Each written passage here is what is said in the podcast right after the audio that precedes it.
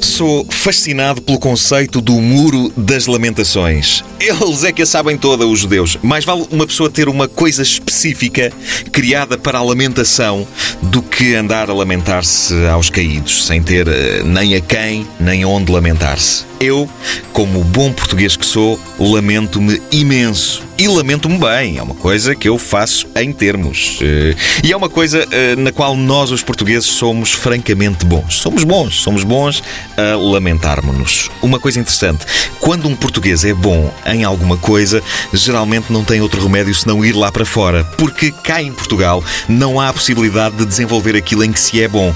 Portugal raras vezes sabe segurar os seus genuínos valores e é por isso que há, por exemplo, tanto cientista a se ingrar lá fora. É também por isso que o Joaquim de Almeida foi para a América. Portugal não ajuda as pessoas que querem ser grandes vilões latinos em filmes. É triste, mas o cinema português não tem vilões latinos. Um tipo tem de ir lá para fora para ser vilão latino uh, da droga. Já o ofício da lamentação é o único em que um português pode ser realmente bom dentro do seu país. É espetacular. Quase todos somos cristianos Ronaldos no que toca à lamentação. Nós lamentamos-nos bem que nos fartamos e o país encoraja-nos ao lamento. Por isso é que eu acho que devíamos ter um muro das lamentações em Portugal. Melhor, um muro das lamentações em cada cidade portuguesa. Melhor ainda, um muro das lamentações em cada bairro ok? Eu seria cliente habitual do Muro das Lamentações de Benfica, do meu bairro. O único problema de um Muro das Lamentações eh, em Benfica é que mais tarde ou mais cedo estaria lá um reformado a urinar contra ele.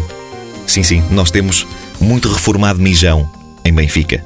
É o nosso equivalente às queijadas de Sintra. É a nossa especialidade típica reformados mijões. Além disso, há um tremendo potencial de negócio nos muros das lamentações. Vejo perfeitamente a existência de muros das lamentações com entradas pagas.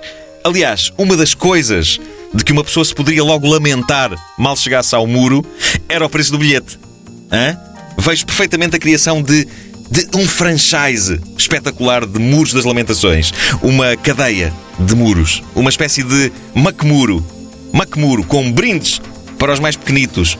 Vem lamentar-te dos meninos mais crescidos que te dão calduços e que te partem os óculos e ganham um murinho em Lego para construires um murinho, o que, o que me leva a, a uma outra ideia: muros das lamentações portáteis, hã? para se ter em casa numa emergência, porque nunca se sabe quando surge alguma coisa de que nos queremos lamentar e podemos não ter tempo para nos deslocarmos ao muro das lamentações do nosso bairro.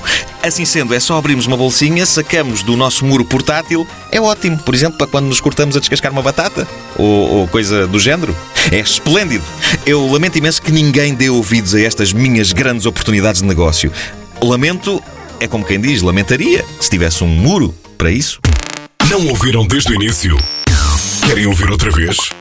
Ouçam esta rubrica em podcast antena3.rtp.pt